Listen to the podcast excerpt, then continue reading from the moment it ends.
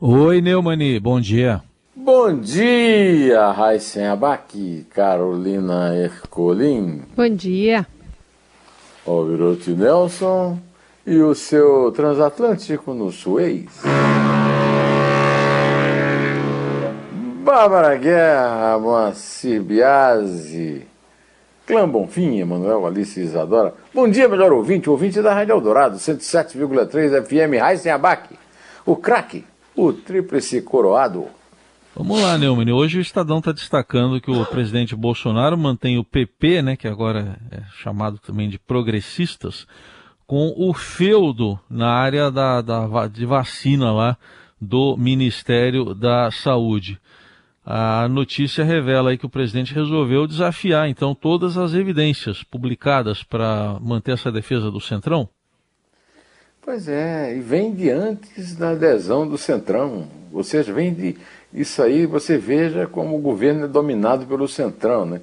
Esse departamento de logística do Ministério da Saúde, que está sendo acusado de suspeita de corrupção sobre compra da vacina indiana Covaxin, é loteado por nomes ligados ao progressistas, muito progressistas. Né? Desde quando o atual líder do governo na Câmara, o deputado Ricardo Barros, comandava a pasta entre 2016 e 2018.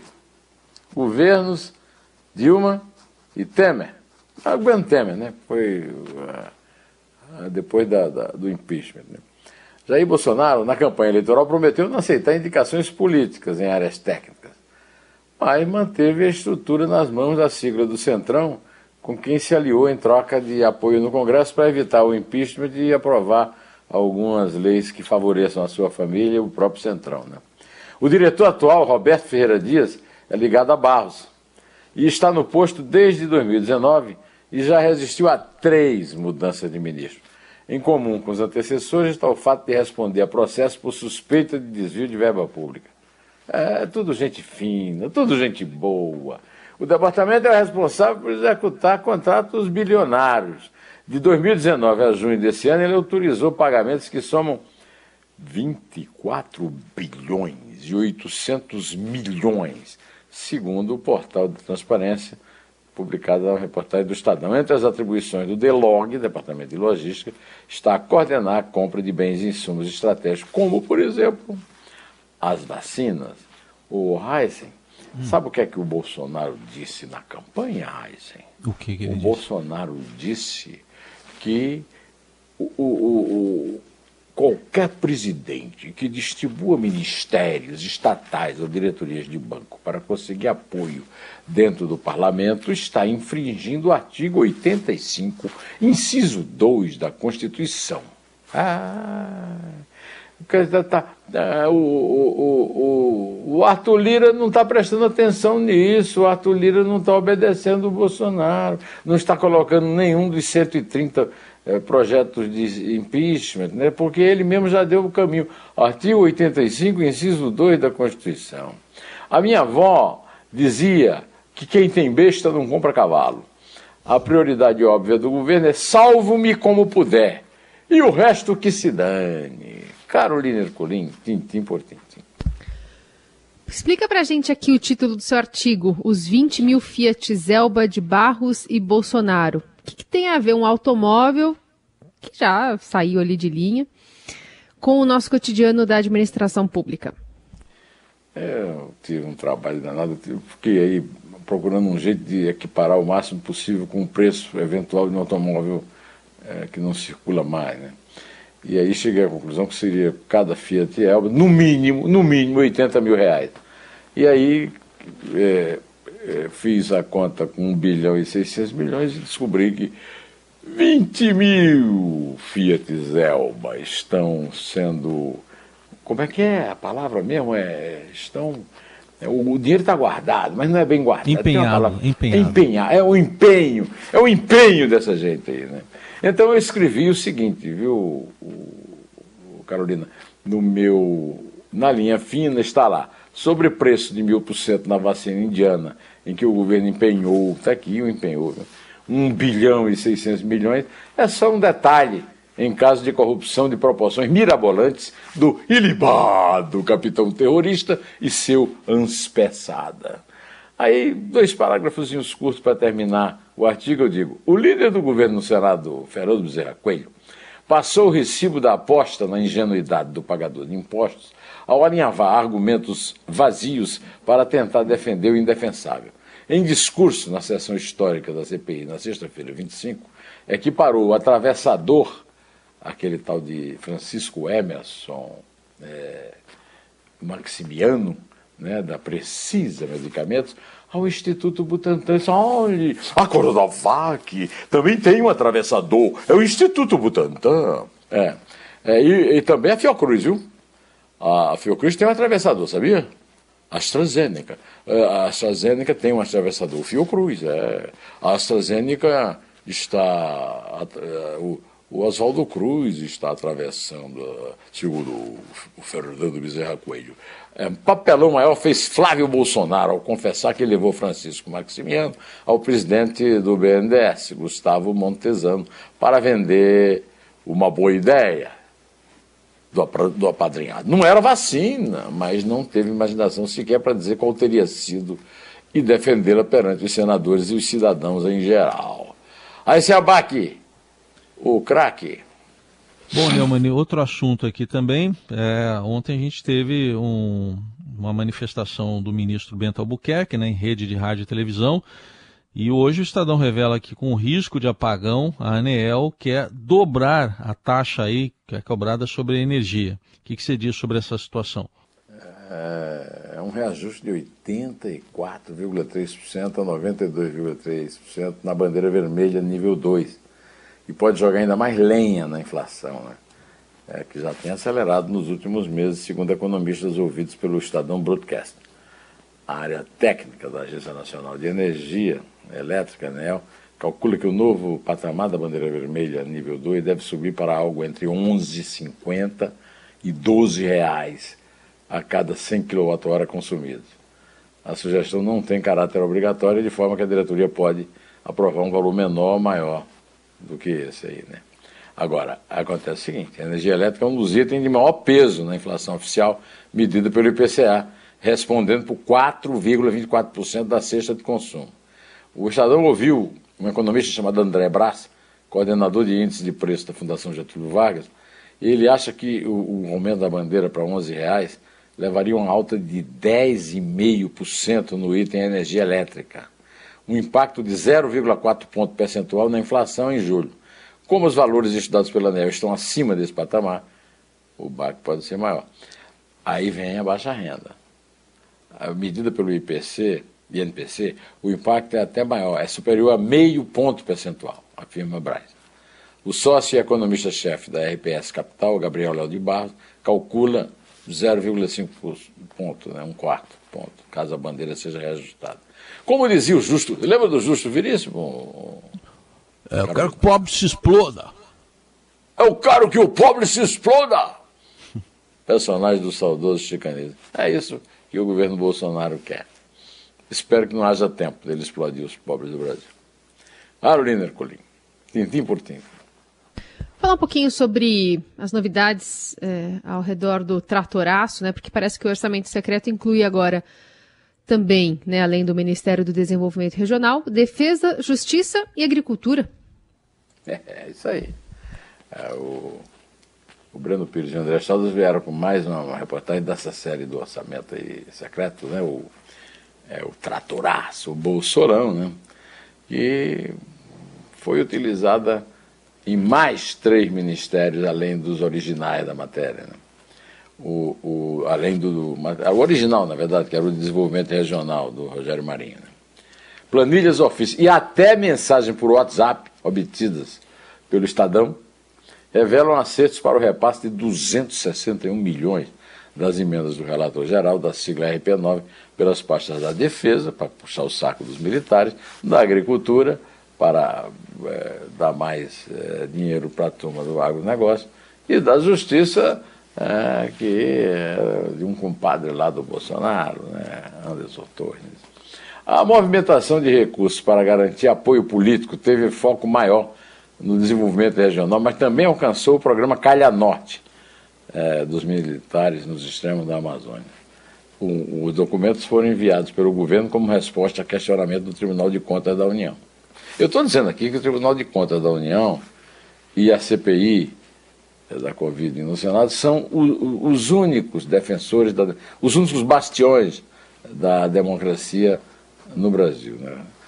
A equipe do TCU, no relatório, diz que a distribuição de emendas parlamentares por dezenas de ofícios e planilhas não se demonstra compatível com o arcabouço jurídico constitucional. Mas, pois, eu disse e digo mais: isso não está no relatório do TCU, mas eu digo: garantir boquinha de militar e bocarra do Centrão é prioridade para o Bolsonaro se manter no páreo para um eventual segundo turno da eleição do ano que vem. Raíssen Abac, Raíssen Abac, você é o craque, é o tríplice coroado. Muito obrigado. Vamos lá então falar agora do desfecho desse, dessa caçada de 20 dias ao Lázaro Barbosa em Goiás. A manchete do Estadão diz polícia dispara 125 vezes e mata Lázaro em Goiás. Como é que você viu todo esse desfecho, Neumani? É duro defender o Lázaro Barbosa, né? Eu não vou defender o Lázaro Barbosa.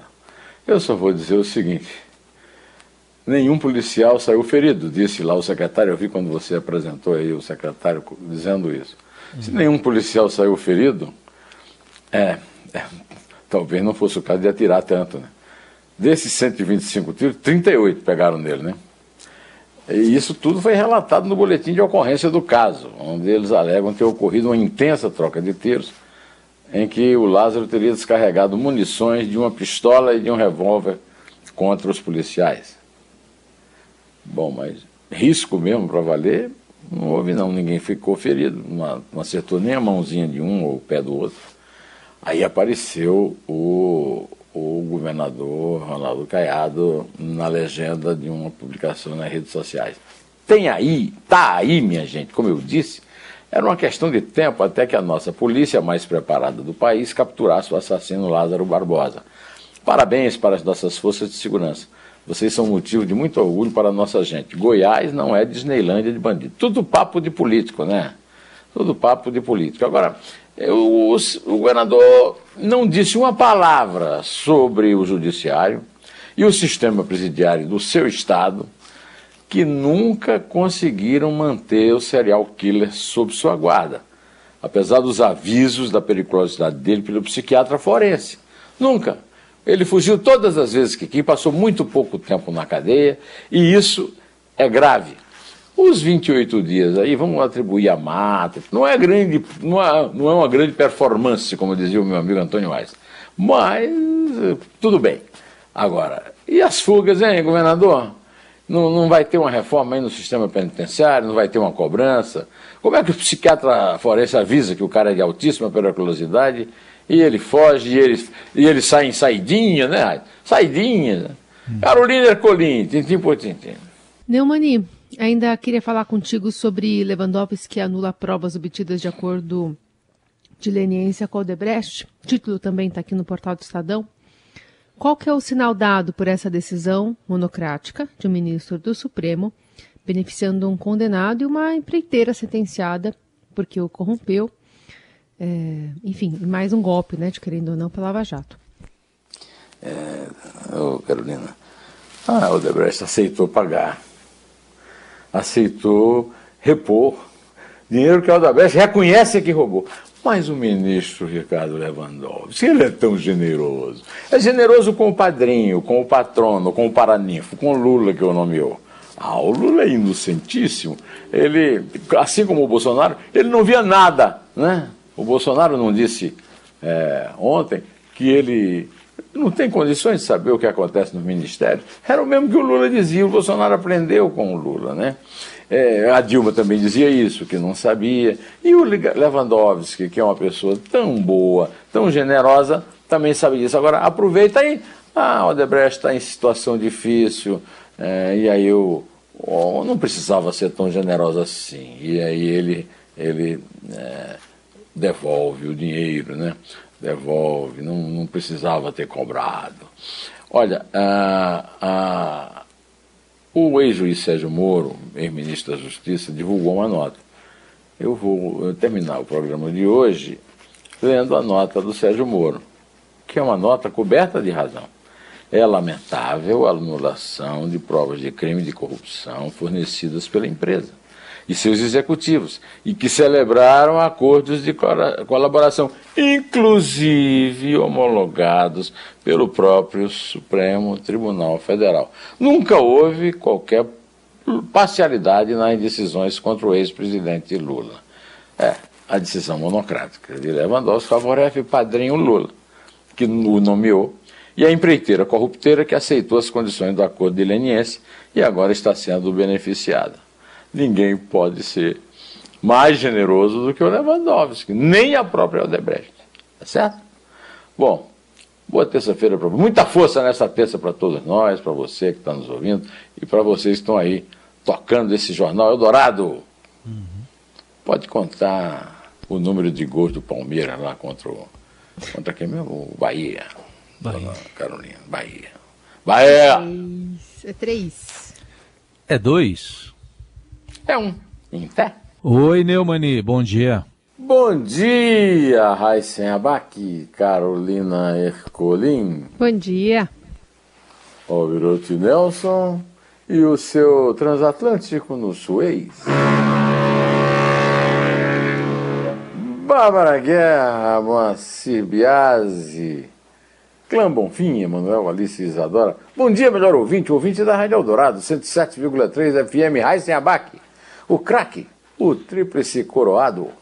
Vamos lá, Neumann. Hoje o Estadão está destacando que o presidente Bolsonaro mantém o PP, né, que agora é chamado também de progressistas, com o feudo na área da, da, de vacina lá do Ministério da Saúde. A notícia revela aí que o presidente resolveu desafiar, então, todas as evidências publicadas para manter essa defesa do Centrão? Pois é, e vem de antes da adesão do Centrão. Seja, vem de. Isso aí você veja como o governo é dominado pelo Centrão. Né? Esse departamento de logística do Ministério da Saúde, que está sendo acusado de suspeita de corrupção sobre compra da vacina indiana Covaxin, é loteado por nomes ligados ao progressistas, muito progressistas. Né? Desde quando o atual líder do governo na Câmara, o deputado Ricardo Barros, comandava a pasta entre 2016 e 2018. Governos Dilma e Temer. Ah, o Temer, né? Foi uh, depois da, da, do impeachment. Né? Jair Bolsonaro, na campanha eleitoral, prometeu não aceitar indicações políticas em áreas técnicas, mas manteve a estrutura nas mãos da sigla do Centrão, com quem se aliou em troca de apoio no Congresso para evitar o impeachment e aprovar algumas leis que favoreçam a sua família e o próprio Centrão. Né? O diretor atual, Roberto Ferreira Dias, é ligado a Barros e está no posto desde 2019 e já resistiu a três mudanças de ministro. Em comum com os antecessores está o fato de responder a processo por suspeita de desvio de verba pública. É tudo gente fina, tudo gente boa. O departamento é responsável por executar contratos bilionários de 2019 a junho desse ano, ele autorizou pagamentos que somam 24 bilhões e 800 milhões, segundo o portal de transparência publicado na reportagem do Estadão. Entre as atribuições do DELOG, Departamento de Logística, está a coordenar a compra de bens e insumos estratégicos, como, por exemplo, as vacinas. O Heisen, hum. sabe o que é que o Bolsonaro disse na campanha, Heisen? O que, que ele o disse? Bolsonaro disse que o, o, o, qualquer presidente que distribua ministérios estatais ou diretorias de banco para conseguir apoio dentro do parlamento está infringindo o artigo 85, inciso 2 da Constituição. Ah, o, o, o, o Arthur Lira não está prestando atenção nisso, o Arthur Lira não está obedecendo o Bolsonaro, não está colocando nenhum dos 130 é, projetos de impeachment, né, porque ele mesmo já deu o caminho. Artigo 85, inciso 2 da Constituição. A minha avó dizia que quem tem besta não compra cavalo. A prioridade óbvia do governo é salvo-me como puder. E o resto que se dane. Carolina Ercolim, tintim por tintim. Explica pra gente aqui o título do seu artigo, Os 20 mil Fiat Zelba de Barros e Bolsonaro. O que, que tem a ver um automóvel que já saiu ali de linha, com o nosso cotidiano da administração pública. É, eu tive um trabalho danado, eu fiquei aí procurando um jeito de equiparar o máximo possível com o preço eventual de um automóvel é, que não circula mais, né? E aí cheguei à conclusão que seria cada Fiat Elba, no mínimo, no mínimo 80 mil reais. E aí é, é, fiz a conta com 1 bilhão e 600 milhões e descobri que 20 mil Fiat Elba estão sendo. Como é que é a palavra mesmo? É, estão. É, o, dinheiro está guardado, mas não é bem guardado. Empenhado, empenhado. empenhar. É o empenho, é o empenho dessa gente aí, né? Então eu escrevi o seguinte, viu, Carolina? No meu. Na linha fina está lá. Sobre preço de mil por cento na vacina indiana, em que o governo empenhou, está aqui o empenhou, né? 1 bilhão e 600 milhões, é só um detalhe em caso de corrupção de proporções mirabolantes do ilibado capitão terrorista e seu anspeçada. Aí, dois parágrafos curtos para terminar o artigo, eu digo: o líder do governo no Senado, Fernando Bezerra Coelho, passou o recibo da aposta na ingenuidade do pagador de impostos ao alinhavar argumentos vazios para tentar defender o indefensável. Em discurso na sessão histórica da CPI, na sexta-feira 25, equiparou o atravessador, aquele tal de Francisco Emerson é, Maximiano, né, da Precisa Medicamentos, ao Instituto Butantan. Olha, a Coronavac também tem um atravessador, é o Instituto Butantan. É, é e, e, também a Fiocruz, viu? A Fiocruz tem um atravessador, sabia?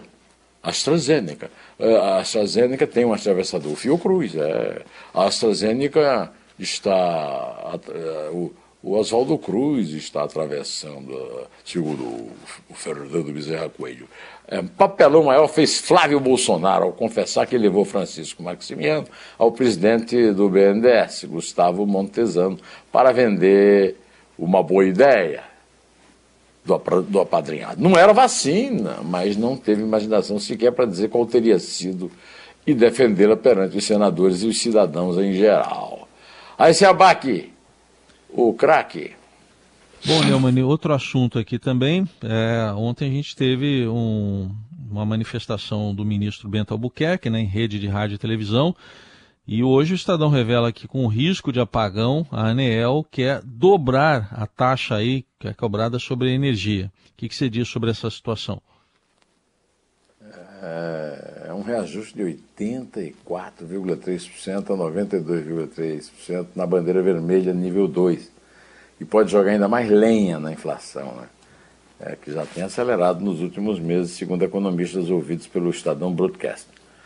A área técnica da Agência Nacional de Energia Elétrica, ANEL, calcula que o novo patamar da bandeira vermelha nível 2 deve subir para algo entre 11,50 e 12 reais a cada 100 kWh consumidos.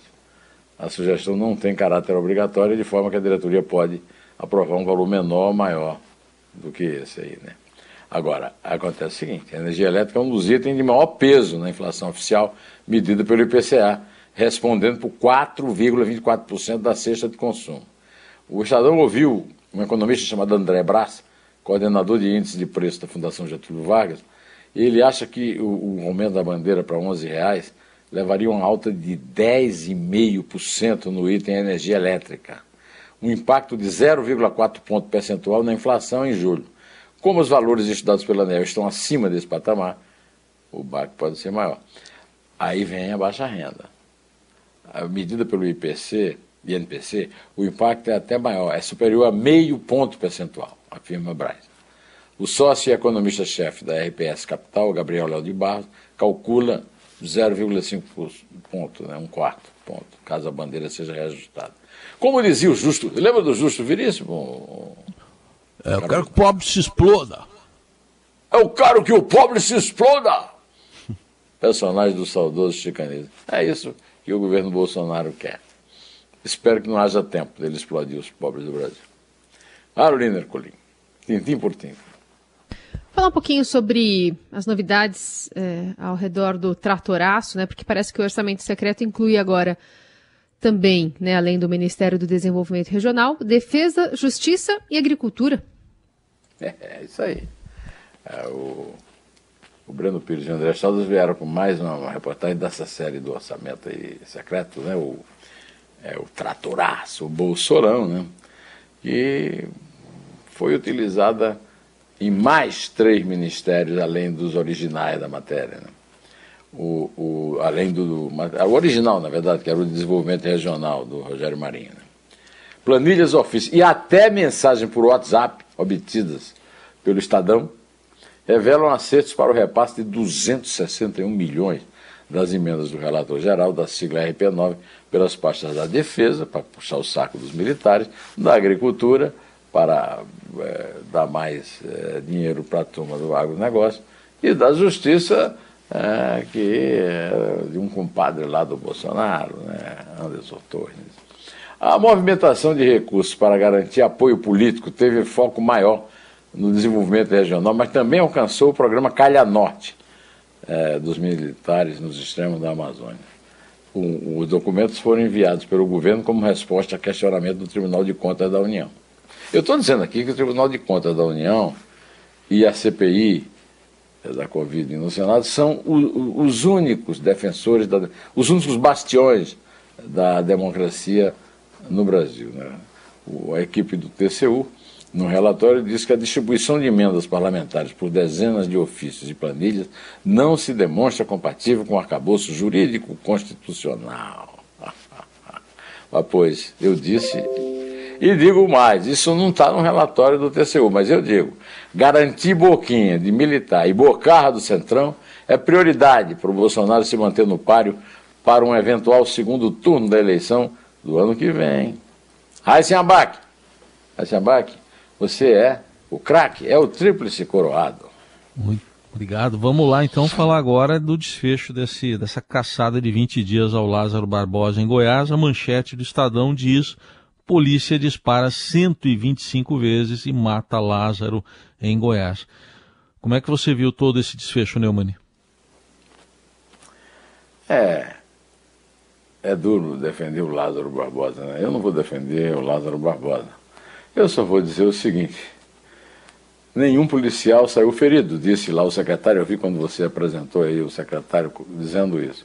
Se nenhum policial saiu ferido, é, é talvez não fosse o caso de atirar tanto. Né? Desses 125 tiros, 38 pegaram nele, né? E isso tudo foi relatado no boletim de ocorrência do caso, onde eles alegam ter ocorrido uma intensa troca de tiros, em que o Lázaro teria descarregado munições de uma pistola e de um revólver contra os policiais. Bom, mas risco mesmo para valer, não houve não, ninguém ficou ferido, não, acertou nem a mãozinha de um ou o pé do outro. Aí apareceu o, o governador Ronaldo Caiado na legenda de uma publicação nas redes sociais. Tem aí, tá aí, minha gente, como eu disse, era uma questão de tempo até que a nossa polícia mais preparada do país capturasse o assassino Lázaro Barbosa. Parabéns para as nossas forças de segurança. Vocês são motivo de muito orgulho para a nossa gente. Goiás não é Disneylândia de bandido. Tudo papo de político, né? Tudo papo de político. Agora, o, o governador não disse uma palavra sobre o judiciário e o sistema presidiário do seu estado, que nunca conseguiram manter o serial killer sob sua guarda, apesar dos avisos da periculosidade dele pelo psiquiatra forense. Nunca. Ele fugiu todas as vezes que quis, passou muito pouco tempo na cadeia, e isso é grave. Os 28 dias aí, vamos atribuir a mata. Não é grande, não é, não é uma grande performance, como dizia o meu amigo Antônio Weiss. Mas tudo bem. Agora, e as fugas, hein, governador? Não, não vai ter uma reforma aí no sistema penitenciário, não vai ter uma cobrança. Como é que o psiquiatra forense avisa que o cara é de altíssima periculosidade e ele foge e ele, e ele sai em saidinha, né? Saidinha. Hum. Carolina Ercolim, tintim por tintim. Neumani, Ainda queria falar contigo sobre Lewandowski que anula provas obtidas de acordo de leniência com Odebrecht. O título também está aqui no portal do Estadão. Qual que é o sinal dado por essa decisão monocrática de um ministro do Supremo, beneficiando um condenado e uma empreiteira sentenciada porque o corrompeu? É, enfim, mais um golpe, né, de querendo ou não, pela Lava Jato. É, oh, Carolina, A Odebrecht aceitou pagar, aceitou repor dinheiro que a Odebrecht reconhece que roubou. Mas o ministro Ricardo Lewandowski, ele é tão generoso. É generoso com o padrinho, com o patrono, com o paraninfo, com o Lula que o nomeou. Ah, o Lula é inocentíssimo.